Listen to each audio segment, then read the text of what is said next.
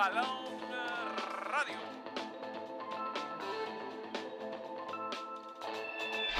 Estamos ante uno de los momentos más espectaculares. Balón Radio.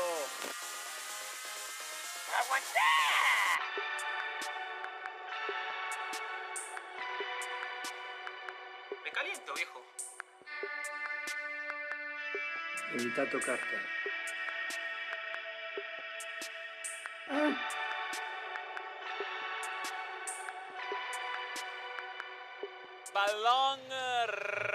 Radio.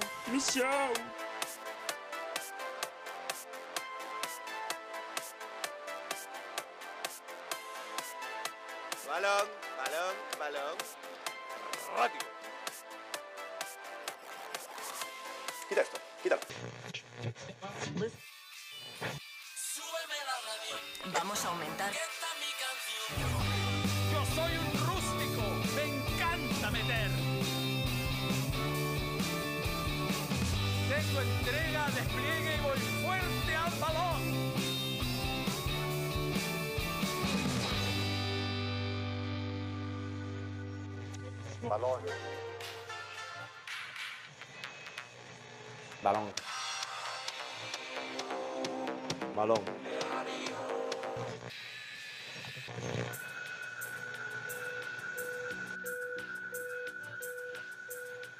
Balón.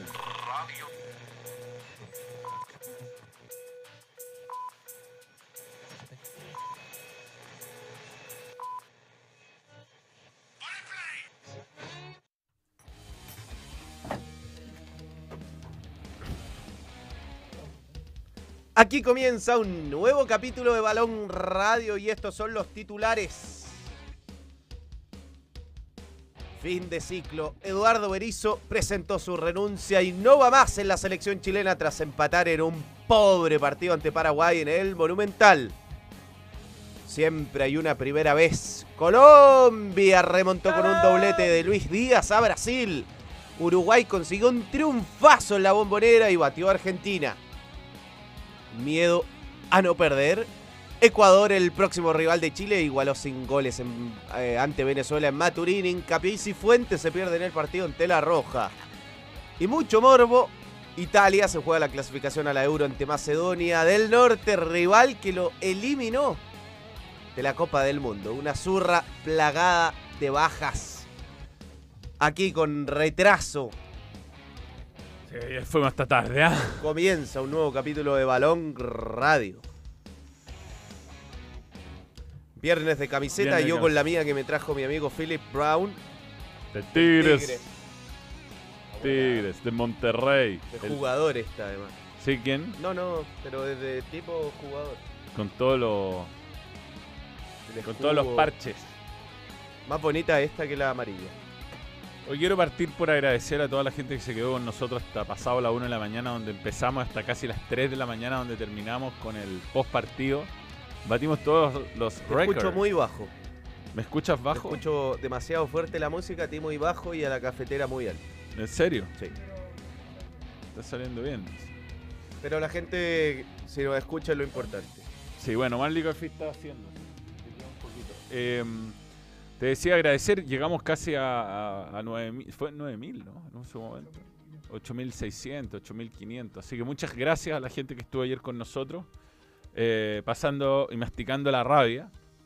Pero fue un programa especial porque la verdad es que la expulsión, la, renuncia de Berizzo te, cambió totalmente el, plan de, contenido, ¿no? Uno generalmente analiza el partido, eh, dice quién está bien, quién estuvo mal, en qué se equivocó Berizzo, que es en todo. Y mm, eso era más o menos la idea que, iba, a hacer. Pero después eh, la renuncia sorpresiva y escueta abrió una nu- un nuevo frente de, de- de análisis. ¿no? no solo que, que me parece que eh, la renuncia se veía venir por un lado, o sea, o su salida después de este partido. Quizás debió esperar al partido con Ecuador y ahí irse. Y eso por un lado.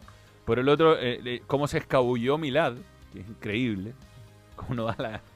Yo decía anoche que se pare un segundo y Pero hagamos dos análisis. O sea, no, no mezcles todo de, de entrada. Ya, dale, bueno. No- Porque yo creo que el, el problema es mucho más profundo que Berizzo. eh, y eso Sin es lo duda. más grave, claramente. sin duda, sin duda. Pero tratemos de enfocar primero en algo y después en lo otro. Ya, yo estaba haciendo un resumen ¿no? de lo que de todo lo que pasó a último. Tenemos una hora para. Dale. Pero, eh, ¿por dónde partimos? ¿Por lo futbolístico o por lo extrafutbolístico? extra futbolístico. Por lo extrafutbolístico. Eh, ¿Cómo? Eh, partamos por Berizzo, tú dices. No, no, o por Berizzo o por la NFP. Ya, sí, sí. Son los dos focos. ¿Por dónde empezamos? Yo empezaría por. eh,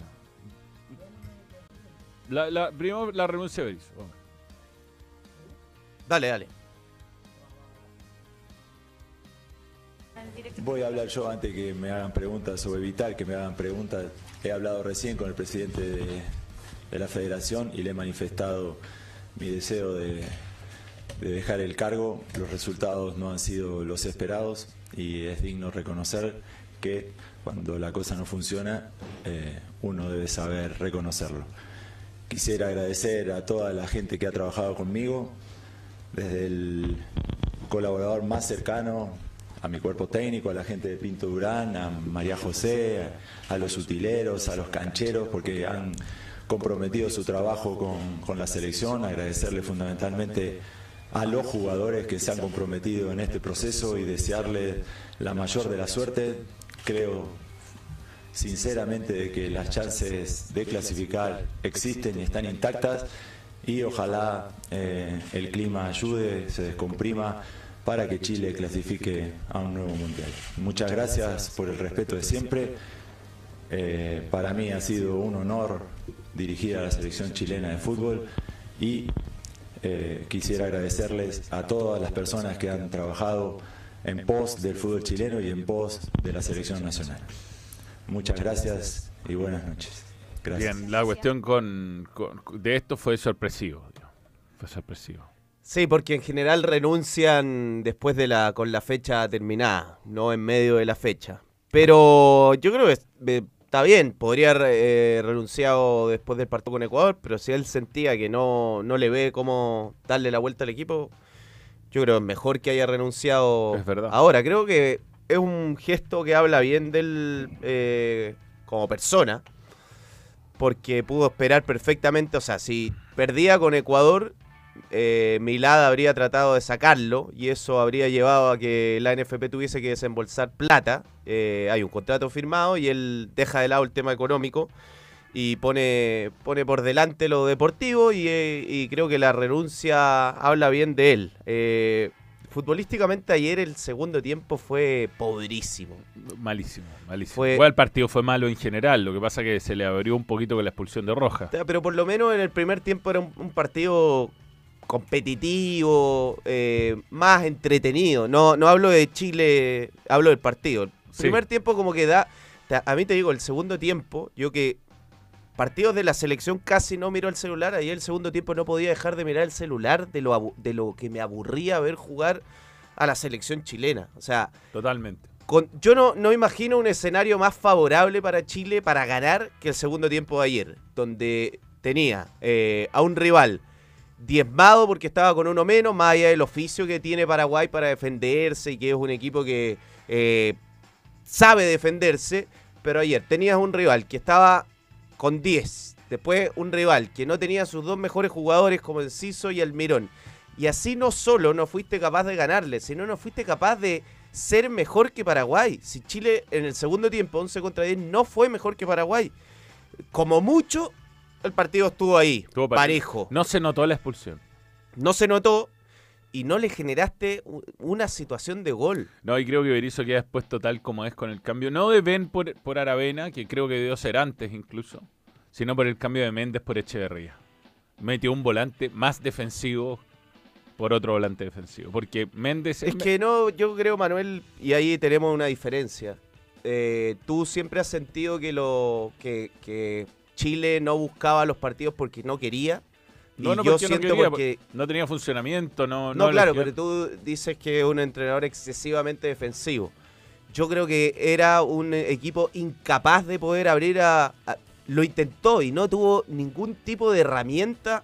Yo lo veo más que un equipo defensivo, es un equipo incapaz. Es un equipo que trata de atacar, que tiene la pelota, que tuvo el 72% de la posesión, pero que no tiene ningún tipo de argumento para destrabar este tipo de partido. Un equipo que se pa- pasa la pelota, se pasa la pelota con, Ya, pero con ahí está- ningún sentido. Ah, Ahí está la mecanización O sea, de- Claro, pero si yo no digo. y el trabajo del entrenador. Lógico. Chile, Yo- Chile se paró así en la cancha. mira. A lo que Pero yo voy, no. yo no, no creo que sea que no quiere, es que no, no puede porque no tiene los argumentos para hacerlo. Estamos de acuerdo que esta era la forma, porque ayer decían que Alexis fue enganche. Alexis no fue enganche, Alexis fue interior izquierdo, a la izquierda de Pulgar y a la derecha Echeverría. Jugó así, principalmente. Por supuesto que se movió y tuvo un poquito más de rebeldía que otro. Pero esto fue el, el- este fue el equipo de Chile. Este fue. Yo pensé que Alexis iba a estar más cerca de Pizarro. Alexis está al lado de Pulgar, weón. Al lado de Pulgar. Re- re- pidiendo la pelota, al lado de Bueno, Pulgar. hay que ver cuál era la, la intención del movimiento de Alexis. Si era sacarle las pelotas de los pies a Pulgar o jugar por detrás de Damián Pizarro. Claro, lo que pasa es que es que finalmente con una formación así, lo único que sí es darte pase para los lados, pase para los lados. Yo te digo de lo de ayer de, ayer de Chile, nombre por nombre, sin contar a Cortés, Medel y Maripán, que creo que son jugadores que casi no tuvieron trabajo y lo poco que tuvieron lo hicieron bien. Eh, lo- hubo tres jugadores que me y Maripán, ¿Ah? jugaron bien. O sea, que es un partido correcto, no no Lo- sobre todo difiero del partido de Maripán. No, Perdió Mari- cada que- primer tiempo con la responsabilidad de está bien no tenía pase, pero bueno, pero eso de quién es culpa.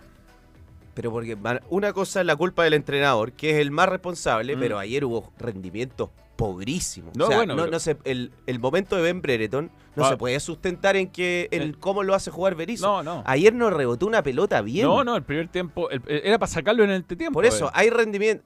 Yo creo que no hay que mezclar. O sea, No.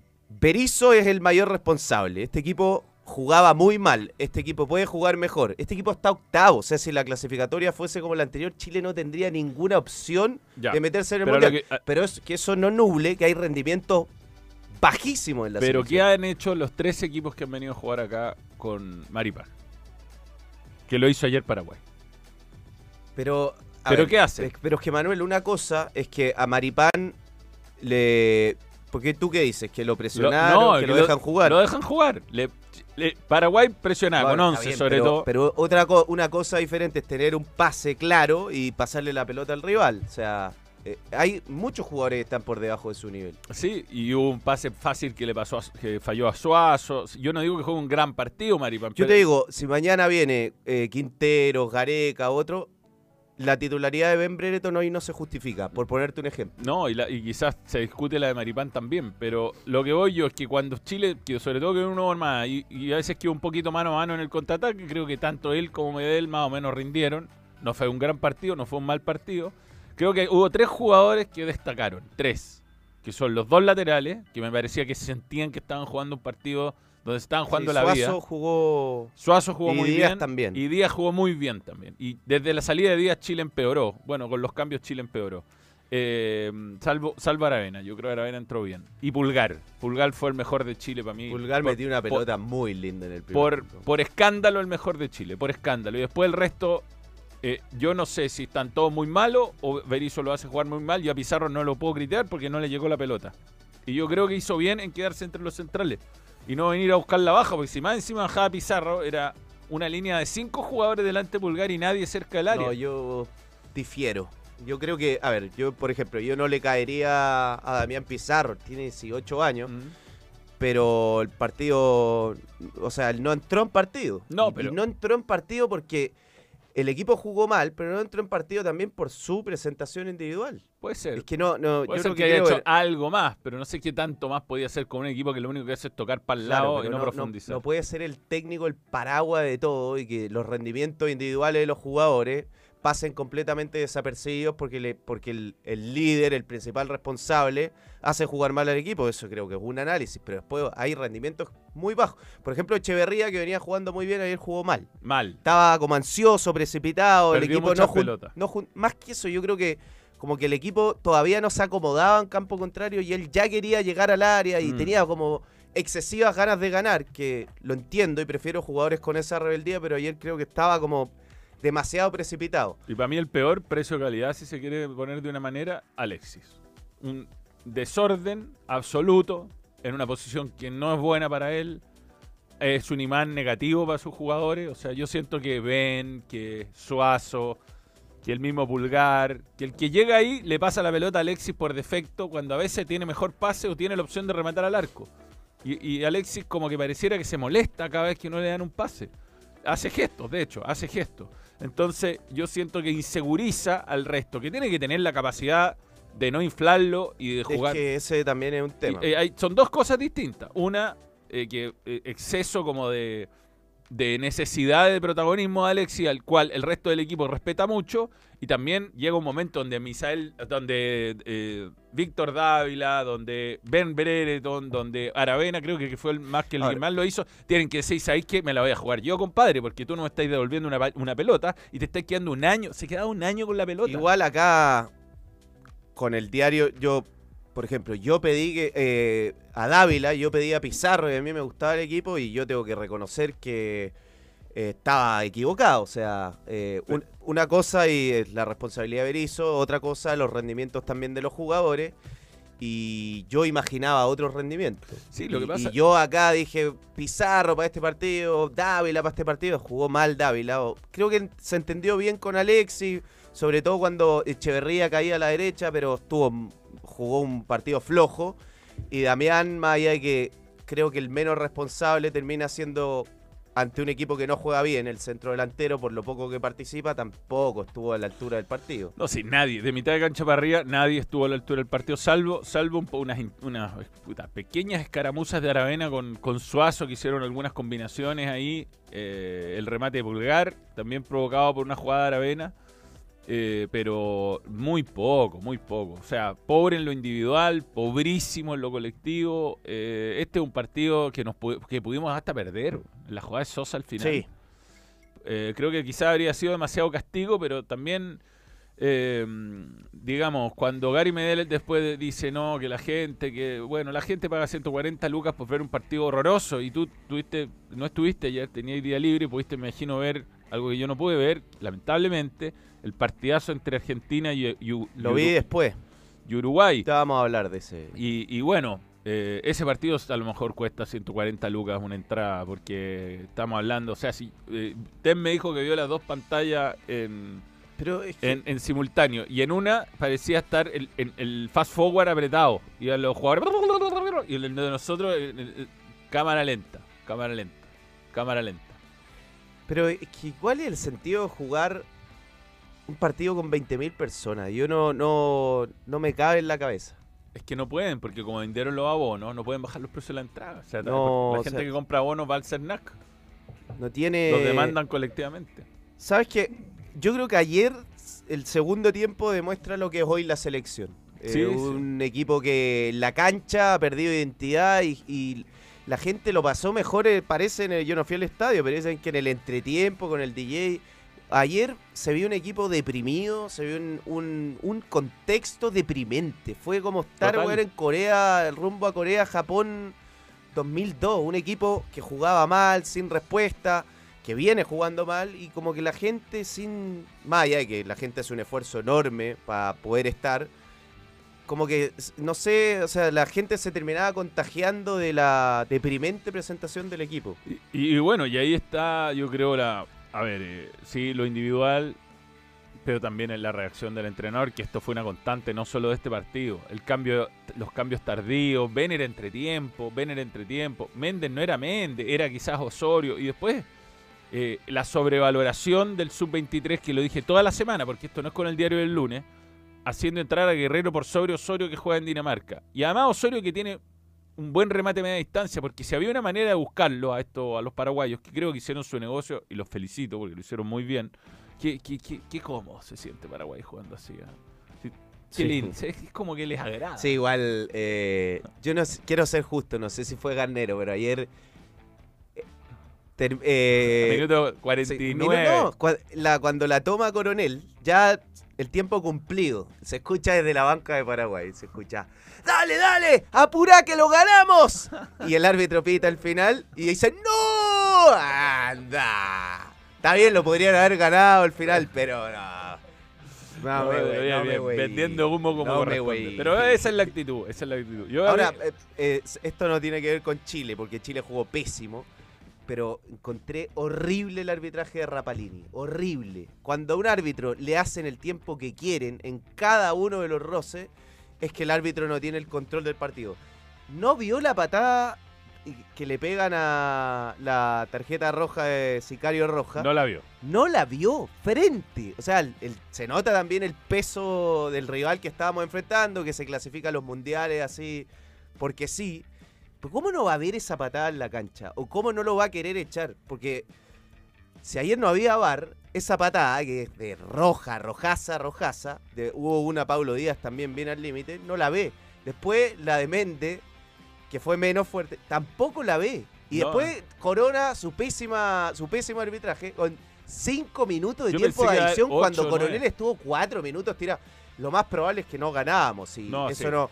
Chile no Quizá- pateaba largo. Quizás o sea, hasta perdíamos. Y quizás hasta perdíamos. Pero lo justo es justo. O sea, Sí, sí. se hizo ahí el tiempo efectivo de juego del segundo tiempo debe haber sido 20 y minutos. no, y también permitía que cada cobro eh, fuesen todo a alegar. eh, eh, eh. Ah, increíble. No, no, es malo, malo el arbitraje. No, no decisivo, pero malo.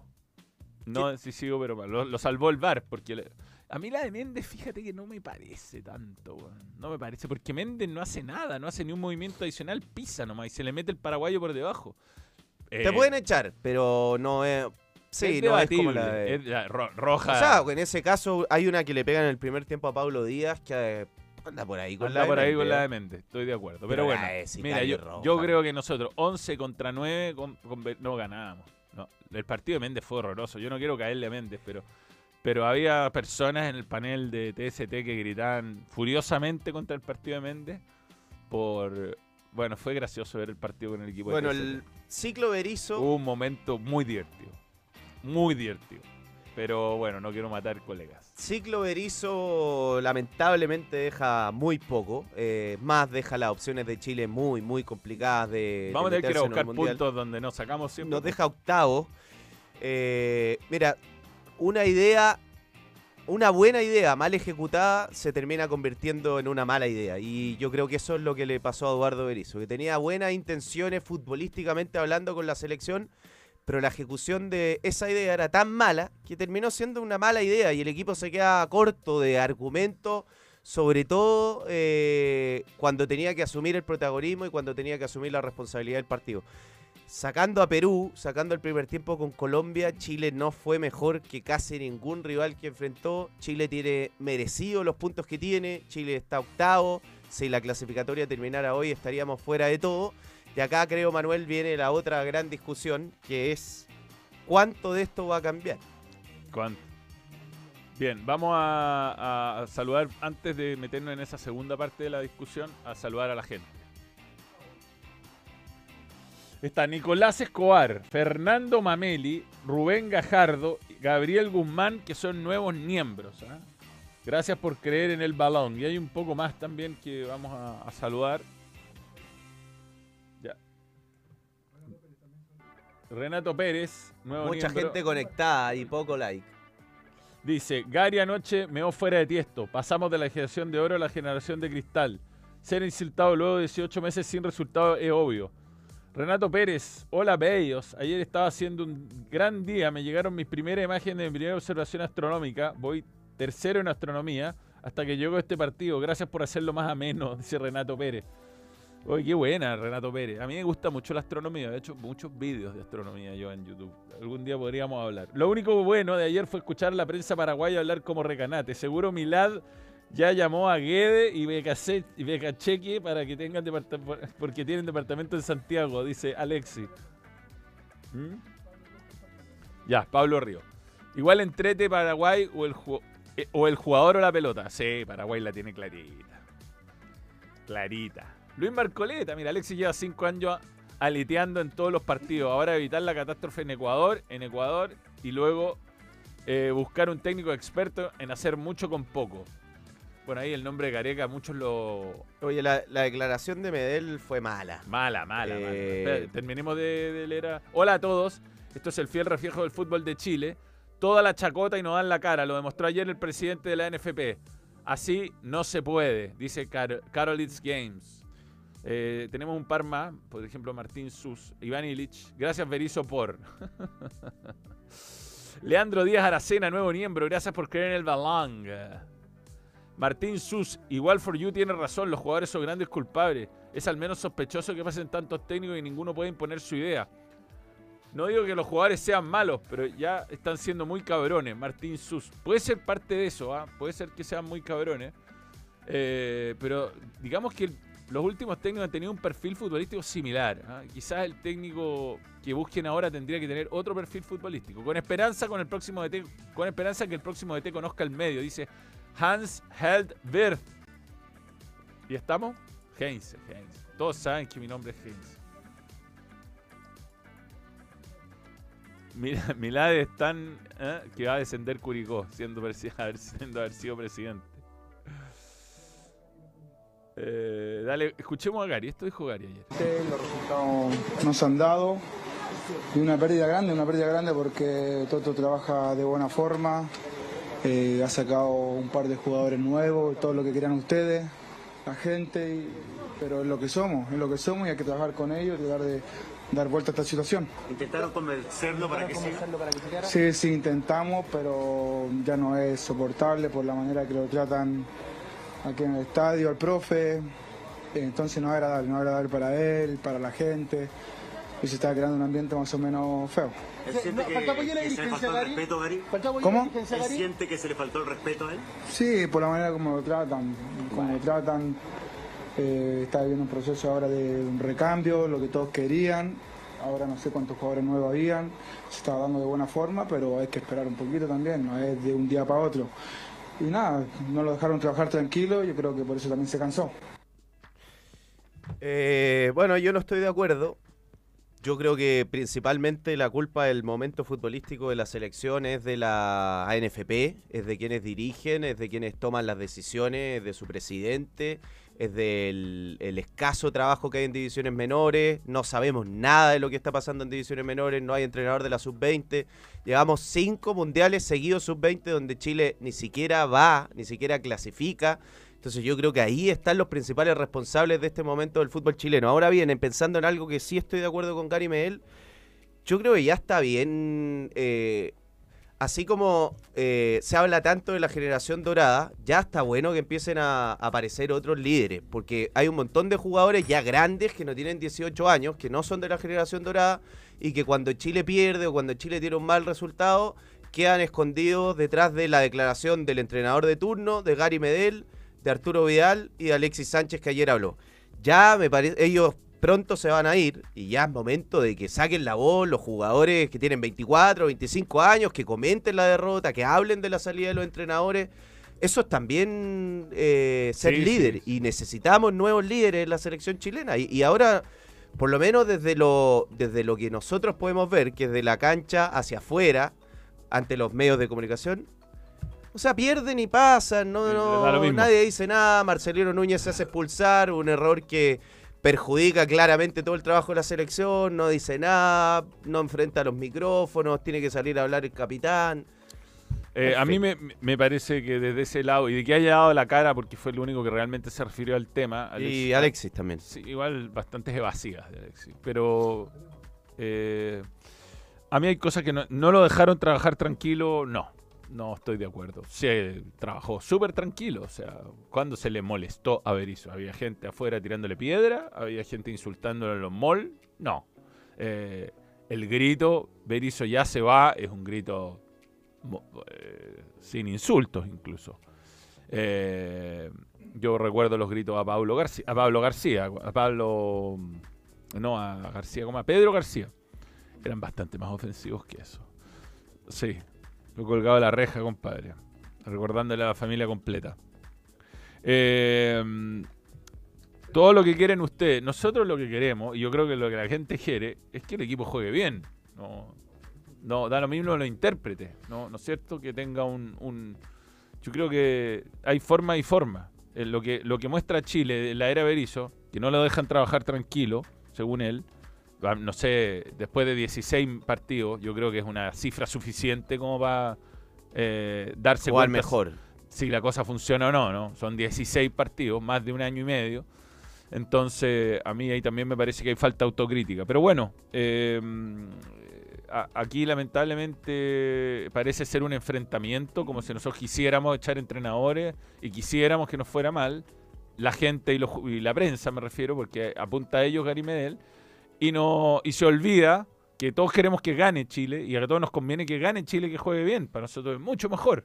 Pero bueno, son, son opiniones. Eh, a ver, yo estoy envidioso y pesimista. Envidioso cuando veo jugar ayer a, a Uruguay de Bielsa. Bielsa ahora no estaría en la selección chilena, pero increíble que hay dirigentes que siguen en el Consejo de Presidentes que se tomaron la atribución de salir a enfrentar a Bielsa y de hacer todo lo posible para que Bielsa se vaya de la selección. Increíble. Eh, eso, y hay algunos que siguen siendo presidentes de los clubes y que siguen tomando decisiones. Eh, me da envidia porque veo el trabajo de Neven Illich, weón, en, en Panam Sport, lo bien que se desarrolla, un dirigente con liderazgo, con capacidad, que aspira al Comité Olímpico Internacional. Me da envidia incluso por ver cómo eh, sacó la pega adelante Mike Nichols en, en Santiago 2023, cuando era un, un proyecto completamente descarrilado y lo encauzó y siempre dio la cara y siempre estuvo para responder las dudas, pese a los problemas, pese a la botera, pese al tema de la marcha. Yo estoy envidioso y sumamente pesimista. Yo, más allá de Berizzo, que, que creo que no, no íbamos para ninguna parte, van a seguir tomando decisiones los mismos que llevaron a la selección a Lazarte, que llevaron a, la selección a Rueda. Yo no sé cuál va a ser el grado de influencia de quienes tienen intereses claros en poner un entrenador determinado. Yo no sé cuál va a ser la capacidad técnica para elegir un entrenador. Entonces, yo creo que estamos metidos en un hoyo del cual yo no veo cómo podamos salir. No, Lo- con, no lo- con esta conducción, el, al el menos. presidente de la NFP y el Consejo de Presidente debería estar de cabeza abocado a cómo mejorar el fútbol chileno con una pasividad. Ayer que Berizzo hable y te renuncia a la una de la mañana el técnico y que nadie de la NFP, que el presidente no hable, que el gerente de selecciones no hable, es increíble. Que haya salido ¿En incluso qué institución a propósito caminando renuncia se supone el elemento más importante que es el entrenador en otro en otra área será otro en qué institución renuncia el, el, el manager el director ejecutivo y el y el presidente no Se habla no enfrenta los no micrófonos eso, no se, dice se arranca, Gonzalo, se arranca. Se aprovechó porque yo escuché a Francisco Caneo en la cooperativa, venía de vuelta el canal. Y dijo, no, pasó justo cuando estaba Gary Medel, no alcanzamos a- ni a preguntarle nada. Y te digo, era pararse, porque Berizzo nos dio una gran declaración. de decir, mira, esto nos tomó totalmente por sorpresa, así que mañana vamos a anunciar cómo Sí, sigue. claro no, no yo no pido que digan "Ma- el técnico va a ser No, tal o cual pero pero hay que hablar po. exacto. hay que decir mostrar algún tipo de autoridad. Estaba ahí, si eso es, estaba ahí y se y- y eligió arrancarse en vez de pararse a decir tres palabras que habrían dejado por lo menos una sensación de quien de que lidera es el líder. Yo creo que acá el problema es muy profundo, siempre lo he dicho. Bueno, de partida eh, va a asumir Nicolás Córdoba. Nicolás Córdoba, de quien eh, yo tengo una buena impresión en cómo trabaja, por algo lo llevaron a, Qatar, no ha, no ha hablado, no o sea, no fue presentado en conferencia de prensa. Yo no tengo idea, salvo alguna cuña que han mandado, en qué está la... Primero, no sé si va a ser director de selecciones y entrenador. Eh, no sé si va a asumir la sub-20, no sé si... eh, queda todo difuso. O sea, ¿cómo es o director de selecciones, eh, o que es un cargo dirigencial, o es técnico? Ahora, además, va a ser interino. Bueno, por lo menos vamos a escuchar y, cuál es el plan, pero una desorganización, un caos administrativo, el producto se desvalora- desvaloriza cada día más y a los que toman decisiones como que sí, bueno, reciben la plata, el dinero de televisión, de algún sponsor y hay A mí me la- lo, lo que está pasando con la selección, que está octava, que está en un pésimo pie para meterse al mundial, es básicamente la realidad que hoy tiene el fútbol Sí, chileno, sí. que es un equipo que, o sea, un, un fútbol que va a la Sudamericana, ni hablar de la Libertadores, y ni siquiera puede competir. Eh, con los estadios vacíos. Las Es canchas en mal estado. El reflejo de lo que estamos viviendo y pareciera que no importara, pa- pareciera que no importara. Ni siquiera se están formando buenos jugadores. Hoy está mucho más el tema de la venta de jugadores. Y esto, si no se cambia de raíz, si no se, si no se cambia eh, de raíz con quienes toman las decisiones del fútbol chileno, piensa que ni siquiera separado la federación de la NFP. que- No, una vergüenza. que es, es más o menos lo que tiene que pasar para que el proyecto selección se encauce, que ojo, lo pueden administrar mal, pero bueno, la selección tiene que tener autonomía para desenvolverse, para decidir y no depender del presidente de turno de la NFP y no depender del Consejo de Presidente. Sí, que, es- que al final el Consejo de Presidente eh, es quien elige al, presidente de la NFP, porque digamos que acá no es que pod- podremos opinar todo lo que queramos, pero aquí mientras los 32 votos de, de los clubes, que en realidad son eh, 32 de primera más 16 de segunda, no decidan tomarse en serio nuestro fútbol, así vamos a seguir. Ellos son en este momento los únicos que tienen la potestad, los únicos, de cambiar el sistema de campeonato, de exigir excelencia a la hora de jugar partido, excelencia a la hora de jugar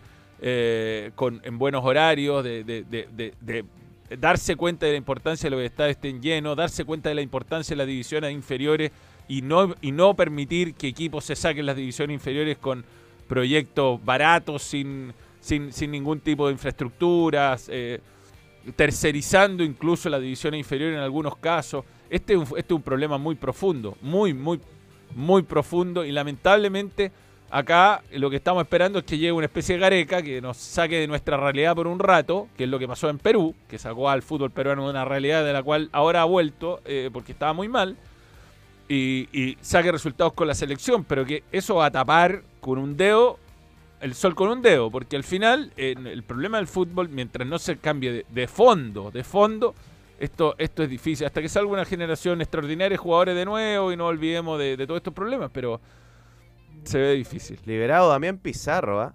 Salió con un ahí, eh, con un golpe en, el, en algún problema en el, en el Eh, hombro. 15 acromioclavicular en la, en la clavícula La clavícula. izquierda, cuyo tiempo de recuperación supera el plazo de la convocatoria.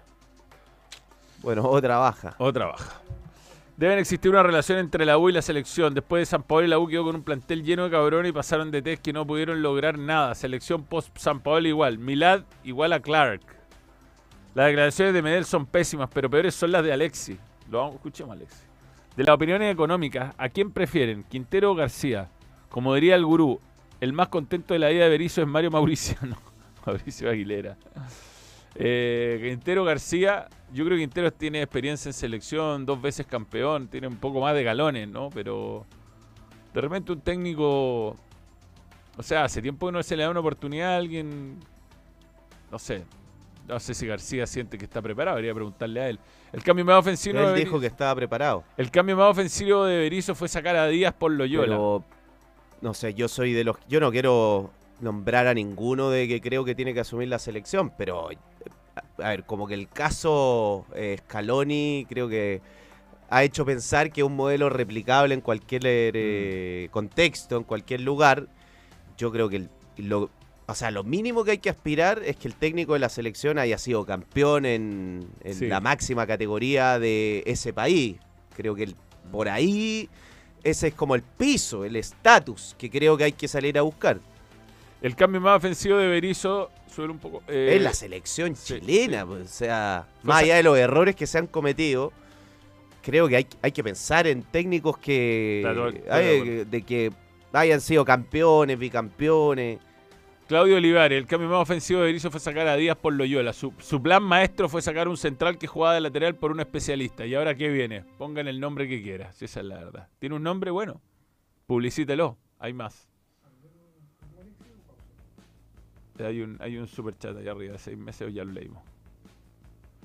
¿Qué iba a ser correcto Berizzo, loco? Se arrancó como un cobarde antes del bochorno que se comía en Quito. Esteban, Esteban Miranda. Sí, pero ¿cuánto Esteban habría cambiado? Si ponte que Chile perdía 3 a 0 en Quito, ¿qué habría cambiado? Mm. La valoración de la gente con Berizzo habría cambiado. No. Yo creo que, eh, es más, debió haber salido antes de la selección. De acuerdo. Escuchemos a Alex. Pasa que había poco tiempo entre fechas. Dale, Alex.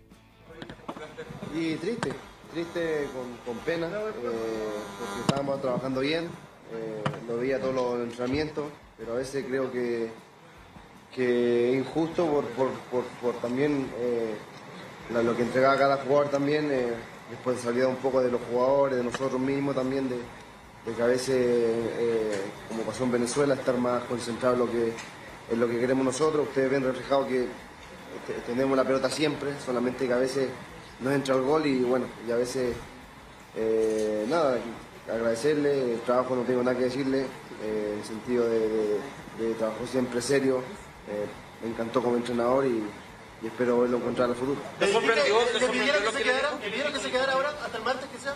No lo sé, amigo, eso no, lo sé. No, pero ustedes le pidieron adentro ahora, Eduardo. No lo sé, yo estaba en la ducha, estaba, estaba en otra. ¿Te sorprendió la, la decisión de Berizzo? Es que no sé si está, está tan claro, no, no, todavía no hablamos todos en grupo, eh, algunos están en el doping, pero creo que llegando a Pinturón lo, lo hablaremos. Como le dije antes, no, no, estamos, todavía no, no nos juntamos todos en grupo. ¿Qué puede rescatar del trabajo del profe Berizzo en la selección? Eh, creo que había ahí jugadores jóvenes, rescató jugadores jóvenes. eh, y nada, quiero que trabajó profesionalmente, agradecerle lo que, lo que hizo y, y nada, ¿qué, qué, qué más le voy a decir? ¿Por qué faltó Alexis en el partido? Bueno, ellos se quedaron por lo menos, se encerraron mucho. Y que creo que lo desesperaba un poco, creo que con uno más eh, teníamos que estar más tranquilos y, y es parte de los jugadores que están debutando recién, algunos que, que están llegando y es parte de adaptarse. Sí. Hola, bellos y hermosos. Gracias, Ariel Álvarez. Llegué más tarde que la un verde chorrizo, sin idea de nada. Le quedó grande el poncho. Teme un gemido por la roja. No. Yo creo que Alexi fue parte del nerviosismo futbolístico, digo. Tuvo, jugó un partido muy, muy, muy lejos de su posición, primero. Y don excesivo protagonismo, donde creo que ahí es donde hay me- responsabilidades compartidas. Demasiado pedir el balón y demasiado respeto del resto va a pasar. Yo igual yo, yo quería que Chile jugara como jugó. No mal, pero con la formación. y O sea, con los nombres. Yo estaba equivocado también. Es que no, no es jugó. que sí, es que no, si tampoco es que o sea, yo jugó el equipo que yo pensaba que tenía que jugar y jugó pésimo. O sea, estaba tan equivocado como Es que no estoy de acuerdo, porque tú al final, tú No, yo pe- pensé que tenía que jugar Ben Brereton Pero y Ben Brereton no que estaba hoy día como para ser titular Pero de la selección. ¿Tú te pensabas que así tenía que pararse Chile? Ya, pero yo imaginaba que Pizarro le iba a dar cosas a la selección, yo imaginaba que Dávila le iba a dar cosas a la selección, yo imaginaba que Ben todavía se podía sostener como titular y, y, bueno, no... Mira, pero más allá de las cuestiones individuales, ¿a ti te parece que Alexis de interior izquierdo es una buena idea? Que estar tan lejos de Pizarro es una buena idea. No, pero yo sentía que Alexis, como está como en la posición que estaba utilizando en el primer tiempo, y cuando el equipo lo encontraba entre líneas y él giraba, que para eso tiene facilidad y podía meter una pelota profunda, pensé que podía darle cosas a la selección y claramente no, no ocurrió. Bien, eh, último comentario, Rubén. Para mí no es la forma de hacerse el loco. Alexis no estaba por la continuidad, su forma de hacerse el loco, no estaba por la continuidad de Berizzo. Puede ser Rubén Gajardo. Eh, Gareca juega 4-1, 4-1 y a ratos pasa línea de 5-4-1. No más técnicos ratones, Rubén Gajardo. No es ofensivo, Gareca, es verdad eso. Da una pena ver a la selección así. Cada vez que cobran más valor la palabra de Manuel en Fox, vivíamos en un oasis. Saluda a mis regios. Gracias, Diego Howey. Ya, pausa, pausa, pausa, pausa. Ya volvemos. Betson.com, la marca global de apuestas que te permite jugar en tu moneda local. Apuesta por tu equipo favorito y recibe las ganancias directamente a tu cuenta bancaria. Regístrate ahora en Betson, tu sitio de apuestas online. Cumplimos nuestra promesa, Gonzalo. Sí, por fin, por fin estamos en Togis. Sí, estamos listos para un muy buen almuerzo. Hay hambre, hay hambre, y si hay hambre hay Togis, así que vamos a probar todo lo que tiene muy bueno. Completísima carta. Eh, de todo, hay de todo. Vamos a pasarlo bien.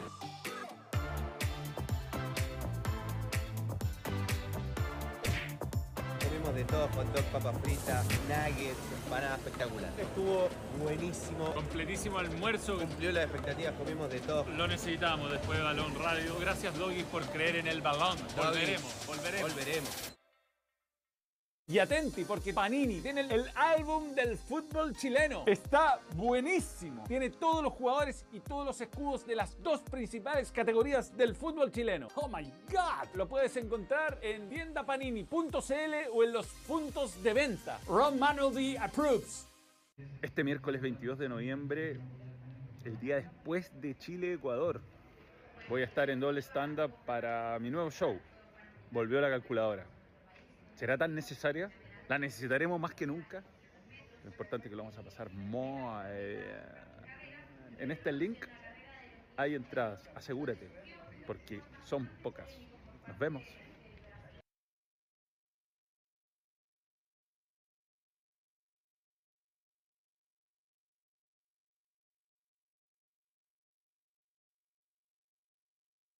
Dale. Bien, volvemos. Estábamos sin audio ahí la. Hay que corregir, hay que corregir. que- Eh, si quieres tener a los me- quieres tener los mejores materiales para comenzar tus proyectos, entonces váyanse a la segura, inscríbase en el club Mundo Experto de Easy con descuento sobre descuento en varias categorías ideales para esa renovación que están haciendo en su hogar. Fácil, fácil, Eh, fácil es easy. Tem, lo que te mandé ayer fui a Easy. Ya, fuiste easy. Sí. Compré cosas navideñas y lo quiero demostrar. Ah, mira. Fui a Easy del Costanera Center. Bien. Y ya está, ya estamos en modo Navidad. Como en mi casa. Y compré unos viejos pascueros, bien, con 50% de descuento. Mira. Había. Sí, existe, existe. Pero ¿cómo no va a existir? San San Nicolás. Y hay hambre. Con Juan Maestro, que, mira, para clima como el de hoy, está, pa- parece nuevo invierno. Oye, ¿ah? weón, pero basta. Hace frío. Basta, Comienza tu día con un desayuno maestro, un cafecito con un luco churrasco queso, con un huevo con huevitos revueltos, con ave palta, ave palta y mayo casera, desde 2.990. Maravilloso. Muy. Espectacular. Está el app. Junto a Juan Maestro. El fútbol chileno se vive por completo en Betson. Regístrate y obtén hasta 200 lucas en apuestas cero riesgo con la oferta de bienvenida en la página más confiable del mercado. Tú pones la pasión por nuestro fútbol y las mejores cuotas con la mayor seguridad la pone Betson. Bien. Chupecha. Chupecha. A ver.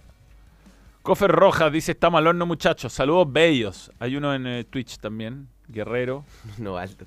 A Berizzo le, pregun- a le preguntó por qué se demoraron tanto en hacer cambio y dijo que se demoraba porque todo lo que pasaba en el partido ya estaba planeado. Entonces significa que cambios de Echeverría por Méndez, Dávila por Guerrero ya estaban planeados también. Ninguna señal de manejar lo que ocurre en el partido, claro. No recuerdo esa... ¿Cuándo? ¿Cuándo podrán dar todos los factores que contribuyeron a la generación dorada? No solo un buen técnico, sino que tuvo una... Sí, es que ese es el problema. Yo, eh, tú das en el clavo J-Core con lo de la armonía dirigencial. Porque acá hay muchos dirigentes que no están interesados en el desarrollo del fútbol chileno. Les da lo mismo. Este comercial fue grabado antes de la renuncia de Berizzo. Es verdad, lo subí nomás. Pero bueno, el stand-up está. Bien. Eh, hablemos de los otros partidos. Dale. Ayer vi muchos partidos. Comencemos con el de Argentina-Uruguay. ¿ah? Está difícil encontrar los partidos para ver. Sí, está. Que weón, transmiten en cuatro plataformas diferentes. Ayer Uruguay aplastó a Argentina. Yo le tenía fe a Uruguay. Tú sabes verdad. quién, eh, tú no estabas, pero en TST, el periodista argentino que estuvo con nosotros, Maxi, dijo esto, ojo, que Grillo. este, Maxi Grillo, dijo, eh, ojo que este es el primer partido en serio que vamos a jugar desde la final del Mundial, porque y nombró todos los reales que habían jugado y la verdad era el primer partido en serio y se notó. Bueno, yo le tenía fe a, a Uruguay. Eh, Uruguay es eh, un gran equipo en vías de transformarse en un equipazo. Es un equipo ya de autor. Ya se nota claramente la, la mano de, Marcelo Bielsa. Ayer le cortó todos los circuitos de Argentina. Las persecuciones, que es lo, una de, las, de los sellos de los equipos de Bielsa, tenían a todos los jugadores argentinos en como la cara que tenía McAllister, la cantidad de pérdidas de pelota de McAllister, de, de Paul, de Enzo Fernández, eh, controladísimo Acuña de un lado, controladísimo del otro lado Molina. Qué bien jugó la selección uruguaya. con futbolistas que iban cambiando de posición constantemente, eh, con ayuda de los punteros que iban por fuera para respaldar a sus laterales. Por momentos Ugarte se metía en una especie de línea de tres. Ugarte, además del gesto que hizo, se comió la cancha, jugó un partidazo y ayer, te juro que había un equipo en la cancha. Ayer fue muy superior a Uruguay. Fue un, un triunfo con mayúscula. Obviamente que Argentina en algún momento te va a manejar la pelota, te va a dominar pero el partido se jugó como quería la selección uruguaya, que le pasó por encima, porque pasar por encima no es necesariamente tener la pelota y empezar a tocarla y, y- y, eh, generar 20 ocasiones de gol. Yo creo que pasar por encima también es que se juegue a lo que tú quieres y que la mejor versión del rival se reduzca al mínimo. Y eso fue lo que pasó ayer. Por momentos, cuando ya estaban 2 a 0, eh, empezaban a tocar la pelota entre Valverde, De la Cruz, Ugarte, Bentancur, que ayer entró, entró Jiménez. También Uruguay tiene un equipazo. Y Darwin Noña ayer hizo ver muy mal a Otamendi. No solo en el gol. O sea, el gol se repitió en alguna otra jugada. Lo dejó atrás con una facilidad. Qué bien que jugó Uruguay. Uruguay que mira, para graficar un poquito el trabajo de Bielsa. eh, este dato increíble. Le ganó a Brasil de local después de 22 años. 22 para... Está bien, una cosa es la muy buena generación uruguaya, pero para que se hable también del trabajo del entrenador. 22 años después le ganó de local a... Bueno, ahí está. Eh, Uruguay no le ganaba a Brasil hace 22 años. 37 partidos sin derrota en eliminatorias tenía Brasil. Argentina no había recibido un gol en sus últimos 8 partidos. Nunca la había ganado eh, Uruguay a Argentina en Argentina por eliminatoria. Argentina no perdía de local en eliminatorias desde 2017. 2017. 36 años después le ganó como visita Uruguay a Argentina. Una locura. Qué equipazo. ¿Qué dirán los que decían los, los uruguayos? eh? Que decían, no, es que no se puede jugar así. No, es que el técnico de la selección uruguaya tiene que ser un uruguayo. Mami. Eh, Lazarte decía eso. A sus 22 años de edad, Manuel Ugarte se plantó en la bombonera y jugó un partidazo para grabar ante los campeones del mundo, personalidad para competir, lectura de juego, poderío, físico, convicción, ta, ta, ta, marca, cubre, equilibrio, ordena, una joya. Que decían joya. que las críticas estaban justificadas por- porque el equipo fundió en, en Quito y fundió en Barranquilla y está bien, eso puede pasar, o sea, sobre todo cuando tú juegas de la manera en la que juega Bielsa, pero en los dos partidos Uruguay pudo perfectamente ganar. Sí, y además que fundir allá es, es normal. Le pasa a los equipos que atacan, a los equipos que defienden, le pasa a prácticamente todo en Quito. No, sí. Está Bielsa.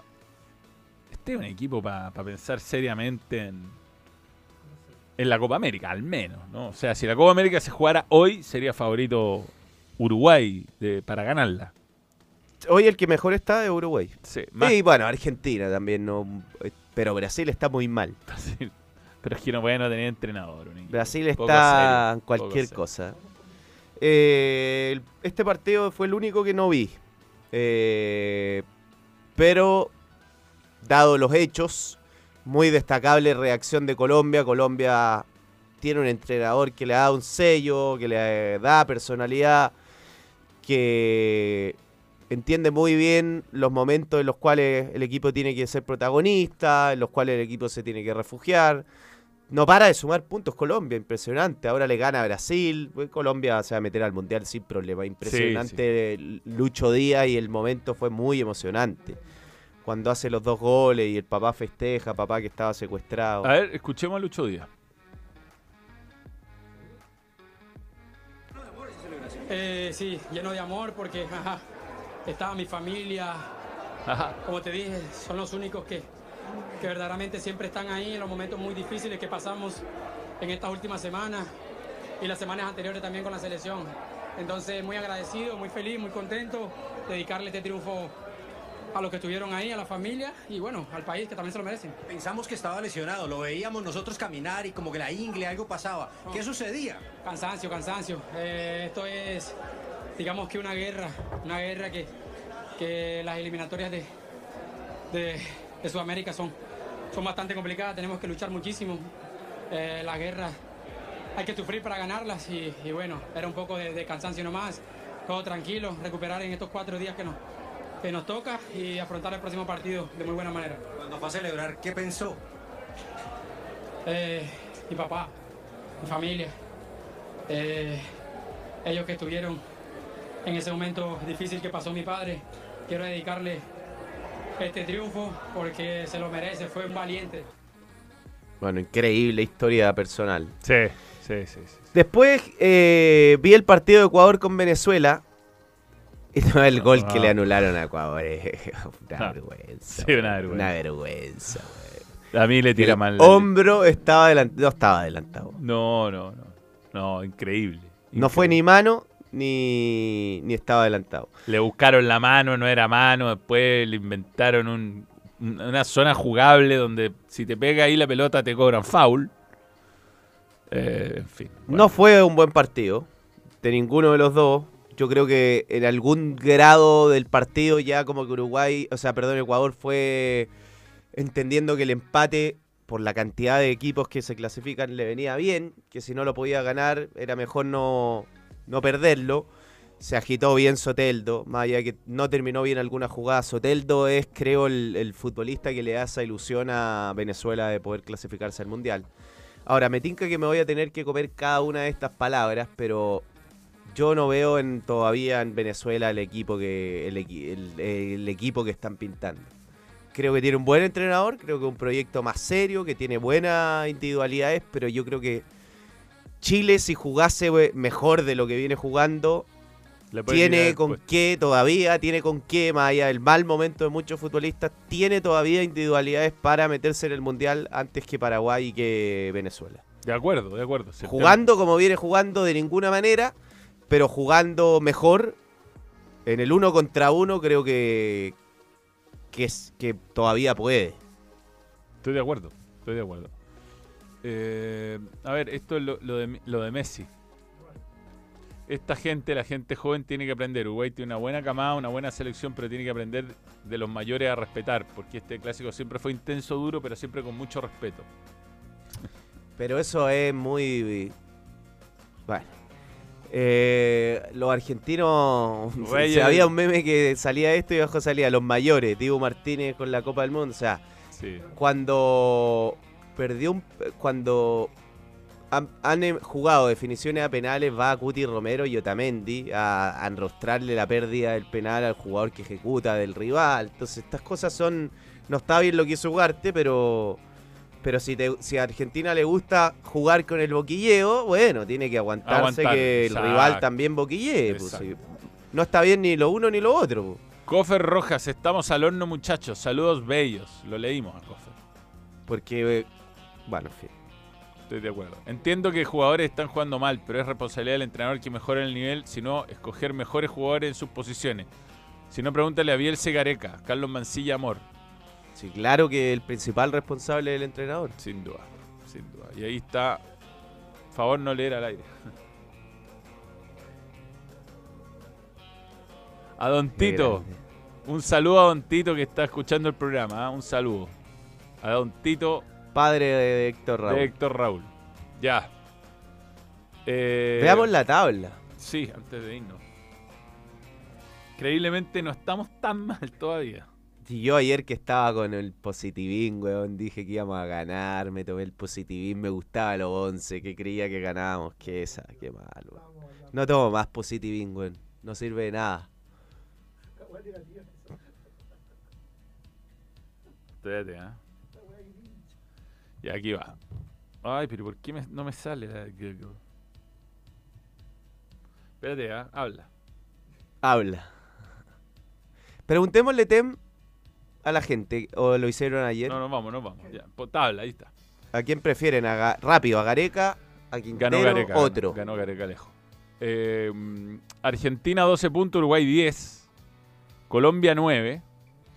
Venezuela 8, Brasil 7. Venez- Venezuela igual, más allá de que yo creo que no es un equipazo, sí es un buen equipo y que tiene mucho mérito. Creo que Venezuela, si no me equivoco, Manuel, la otra clasificatoria hizo como 10 puntos. Voy a ver, ya tiene 8. Sí, sí, sí, sí, le fue muy mal. Eh, Brasil tiene. Y uno de esos 10 puntos, o sea, 3 de esos fue contra nosotros. Eh, Brasil 7, increíble la campaña de Brasil. Ecuador 5, pero debería tener 8 porque empezó con menos 3. Paraguay 5, Chile 5, Bolivia 3, Perú 3. Es con Paraguay la cosa. Venezuela hizo en 18 partidos 10 puntos. Ahora en 5 partidos tiene 8 puntos. Bien, Ahí bien el entrenador. Mira, último. Último con 3 triunfos, 1 empate y 14 derrotas. Nosotros 19 puntos.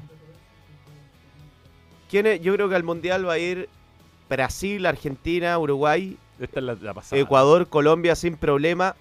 El que mejor está del otro lote de equipo es eh, Venezuela hoy. Está mejor que Chile, está mejor que. Paraguay. No solo por los puntos, sino que juega mejor. Juega mejor. Pasa que yo creo que un, un mejor Chile sí puede ser competitivo. con- eh, es que es mentira para mí. No es una realidad que hoy Chile no tiene los futbolistas, más allá de lo mal que andan, que hoy Chile no tiene los futbolistas para ser competitivo con Paraguay, con Venezuela y con Bolivia y con Perú. Yo creo que sí tiene. Tiene. todavía para poder ser competitivo. Entonces yo tampoco veo que ya se nos disparó Venezuela. Está bien, está a tres puntos. Yo te diría que Pero- Chile le puede competir a, así y ganar con un buen día a todos menos a Argentina, Brasil, y, no sé si Brasil, y Uruguay. No se puede entregar todavía ese No. cupo directo. Como que ya Venezuela es mejor que nosotros, Paraguay es mejor que. Pero No, para o sea, hay que jugar bien. Lo primero. Es lógico, hay que Jugamos jugar bien. O sea, jugamos Chile hoy está jugando pésimo, está jugando peor que Venezuela, mucho peor y probablemente peor que Paraguay. Eh, el que está jugando y nos saltamos ese partido muy mal es Perú. Mal. No lo de Perú. No, no. Sigue Reynoso. Quiero ver la libreta. La que te mandé de.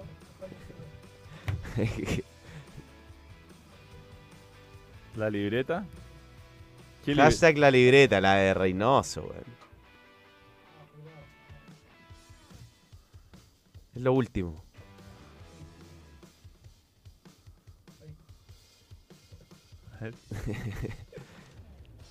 Ay.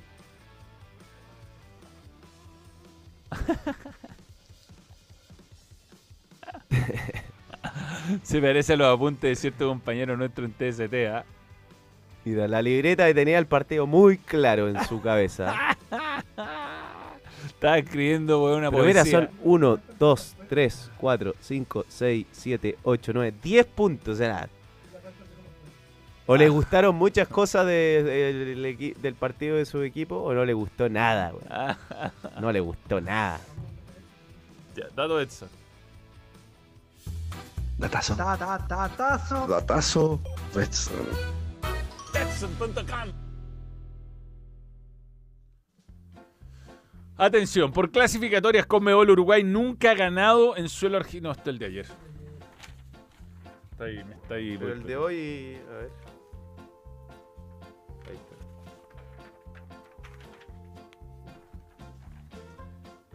Por clasificadores Conmebol solo ha obtenido dos empates en sus nueve visitas a tierras peruanas. El equipo de Bocha Batista llega con opción de poner la lápida al proceso de Juan Reynoso en Perú. No nos conviene que Venezuela le gane a Perú en todo caso. No. No, no. No, si Venezuela gana y se mete con 11 punti- punteles. Ya nos saca se nos- seis. Se nos va. Uh. se nos pone cuesta arriba. Y mostremos la fecha. Para ver con quién juega Paraguay. Si acá hay que mirar con lupa los partidos de Chile, pero de Venezuela y Paraguay. Ya, lo tengo. Tabla tam. Paraguay-Colombia en Paraguay. Ecuador-Chile en Quito. Por ahí dijo un jugador, no me acuerdo cuál. con Yo prefiero. ¿y tú prefieres el empate entre Perú y Venezuela? Yo prefiero que gane Perú. Que gane Perú, sí, que gane Perú. Para que no echen a Reynoso. Uruguay-Bolivia. Pobres bolivianos. Brasil-Argentina, qué lindo partido. Brasil podrá venir muy mal, pero con Argentina me- mejora. Y Perú. Y necesitamos una mano de, Perú-Venezuela. de Colombia. Más arriba, Sí, más arriba. Sí, que Colombia. Que Colombia vaya y gane. Y después todo sigue en, en septiembre, donde jugamos de visita con Argentina, esto ya el próximo año. ¿eh? De local con Bolivia. Ya, Vamos, me puse optimista de nuevo, güey. ya, vamos a ver a qué te- técnico traen. Señores, gracias. Espera, te quiero mostrar algo. Ah, ah, ah. Mira, traje tres álbumes. Mm, No solo de fútbol vive el hombre. Mira este, Manuel. A ver. El mundo de los animales récords. Está bueno, ¿ah? Para el joven JP, por ejemplo. ¿Cómo ve un perro? A este le va a encantar a JP. Ya que viene Navidad. El kiwi de nuevo. Merlina. Mira. Tenemos a Merlina también. Melina Adams. Y yo sé que Tem es un fanático de esto que voy a mostrar. Es un fanático de Naruto. Naruto Shippuden. A la Ale le va a encantar Na- Na- Naruto. Mira, de los animales, por ejemplo. Ah, tiene animales para, para pegar. Sí, claro. Yo a- Ahí tienes láminas de animales. ¿Por qué no se ve nada en el medio?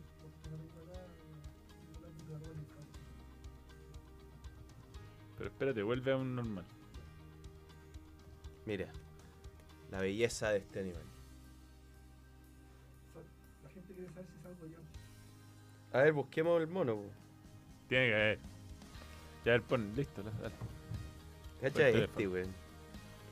Deberíamos hacer una trivia. ¿De dónde se encuentran estos animales? X-Men. Espectacular, weón.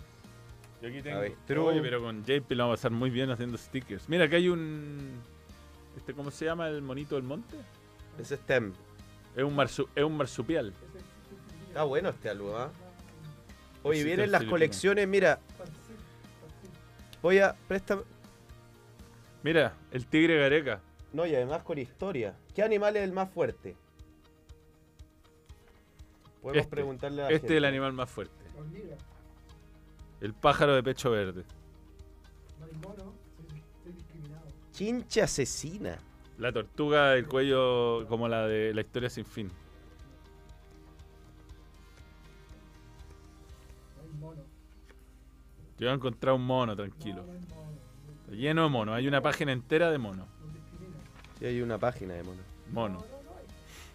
Pero no encuentro la. ¿Sabías que las abejas realizan una danza especial para guiar a sus congéneres hacia los lugares donde podrán encontrar más flores, Manuel?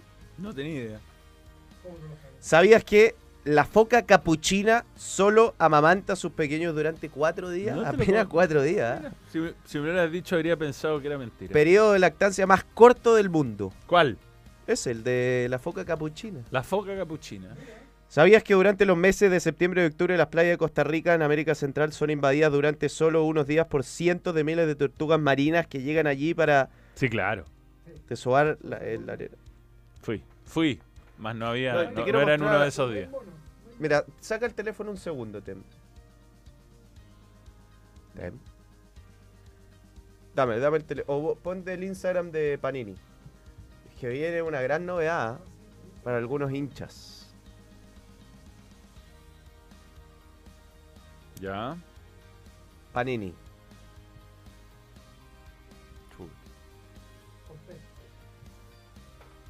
Ya. A ver. La última publicación. Esa, la última. The Fan Collection. Preventa exclusiva de una edición limitada de Colo Colo por ahora, la U y Cobreloa. Estas son las que hay por ahora. Espectacular. Muy bien. Muy De bien. esas para guardar, ¿ah? Edición limitada. Pero son los jugadores de ahora, del futuro. Hay de todo. De todo. Ahora y siempre. Para Navidad. Muy bueno. Bien, gracias Panini por creer en el... Bueno, ya es momento de irnos, pero les recordamos que el fútbol chileno se vive por completo en Betson. Regístrate, obtén hasta 200 lucas en apuestas cero riesgo con la oferta de bienvenida en la página más confiable del mercado. Tú pones la pasión por nuestro fútbol y las mejores cuotas. Con la mayor seguridad la pones betson.com. Gonzalo, un placer. Nos vamos, ¿ah? Que les vaya muy bien. Nos vemos el domingo a las 23, nosotros Vamos, en con- tarde, pero al con balón. optimismo. Comentario, rájate con el álbum de Naruto, Fuyusex, Lalo Landas, La Lona. Y con una... Vamos a tener que reescribir el guion completo con la renuncia de Berizzo el miércoles 22 en doble stand-up. La entrada está en el link que está en la descripción. Nos vemos. Chao. Adiós. Diga adiós. Chao. Diga adiós. Adiós. Chao, chao, chao. Muchas gracias por sintonizar. Balón. Nos vamos. Adiós. Besitos, besitos. Chao, chao. Stop streaming.